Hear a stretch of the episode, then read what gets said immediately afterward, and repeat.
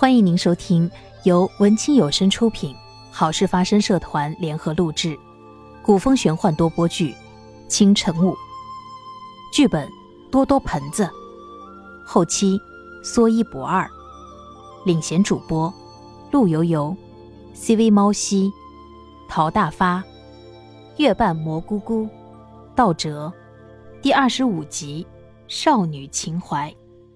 苏风觉沉思了片刻，说道。或许天界的神仙会知道这种兵器。如今天界派了不少大将到人间扫荡魔兵，你们可以去寻机问问。凡尘连声道谢，与静雪的兄弟姐妹推杯换盏间，才发现清寒已然离席。奇怪，他上哪儿去了？烈哥姐姐，清寒呢？烈哥却笑着说：“你才想起清寒呀？他怕是已经吃了一坛子醋。”到外面生闷气去了。静雪走过来，拍拍凡尘的肩膀：“你看我够意思吧？不加点猛药，又怎能见真情呢？看来你不是单相思，还不快去哄哄？”凡尘被两人说的怪不好意思的，忙到洞府外去找清寒。清寒此时正站在湖边的柳树下出神，一会儿想到凡尘看美女时的样子，挺生气的。一会儿又想到凡尘数次救自己的温柔体贴模样，心中又变得暖洋洋的。还有那个梦境，是不是预示着两人不会有什么好的结果？一时之间，他心中百般滋味，不知如何疏解。你独自一人在这里想什么呢？凡尘轻轻走到清寒身边，问道。清寒听到凡尘的声音，心中一酸。眼眶便有些湿润了，连忙走开几步，不愿理会凡尘。怎么了？可是有什么不开心的事儿？说与我听听吧。我开不开心不关你的事儿。你自有美人相伴，何必招惹我？凡尘听出清寒声音哽咽，便走到他跟前问道：“你怎么哭了？”清寒低着头不作声。眼泪却控制不住的往下流，凡尘一着急便语无伦次道：“我，我哪有美人？你，你先别哭，我给你赔罪。我又不是你什么人，不过萍水相逢，迟早会散的。为什么要散？我们一起出生入死那么多回，当然是，当然是，极好的朋友，怎么能说散就散？”可清寒捂着脸，就是不理会他。凡尘急得来回踱步，不知如何是好。正当两人僵持的时候，远处传来静雪的呼唤：“凡尘，清寒，赶快回来！西尘大哥他们有急事要走了。”于是两人且放下心中的百转千回，先回洞府去了。怎么回事？西城大哥，你怎么突然要走？我们刚刚接到族人的求救信号，我们得赶紧过去营救他们。要不我们也去帮忙？凡尘，我们已经和族长商议过，咱们可以分头行事。你有更重要的事情做，必须尽快找到制罗兵器的来头，找到破解方法，我们才有更大的胜算。我这边，族长会派两位狐族高手与我们同去，你不必担心。说完。西城和烈哥便匆匆拜别众人，与两位狐族人循着求救信号的方向去了。此时大家也不再有兴致继续饮宴，于是便各自回去安顿休息。第二日，凡尘和清寒一早便辞别了狐族众人，准备出发去寻找天界大军的行踪。凡尘特意交代静雪，让他好不容易回一趟家，就多待一段时间陪陪家人。却不料想，静雪凑在樊城耳边说道：“没我在，你行吗？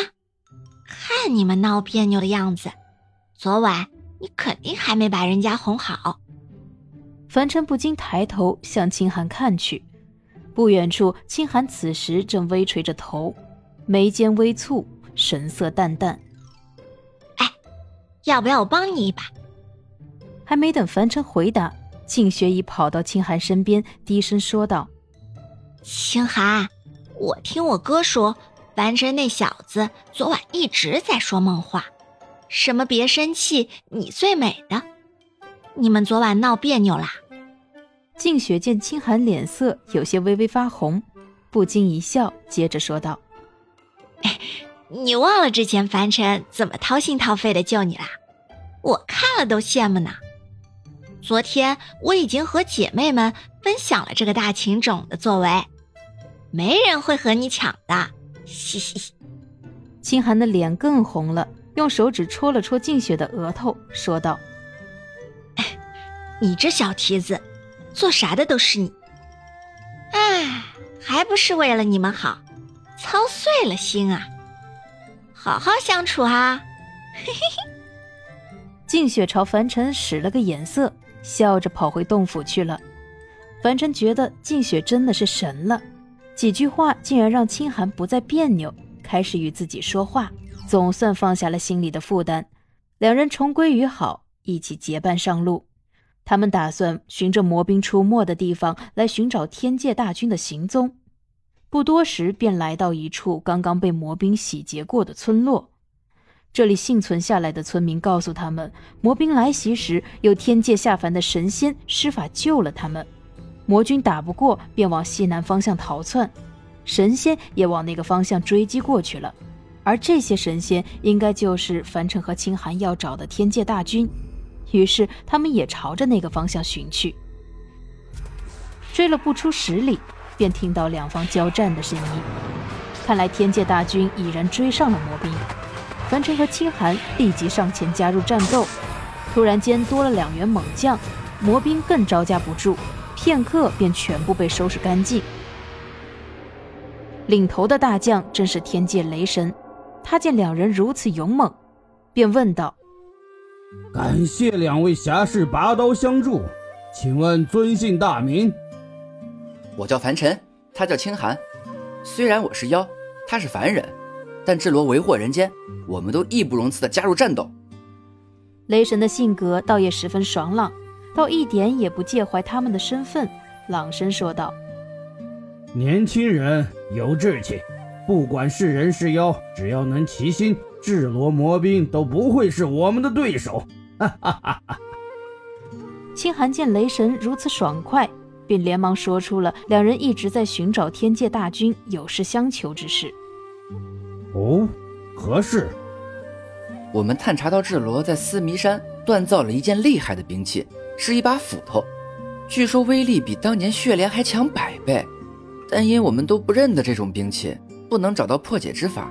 还想请教一下天界众仙，是否有人知道这兵器的来历？嗯，容我想想。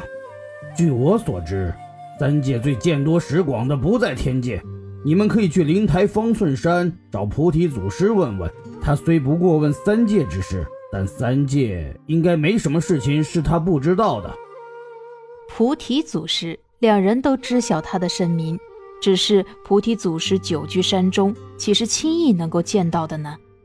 而他们是否又有这机缘得到菩提祖师的指点呢？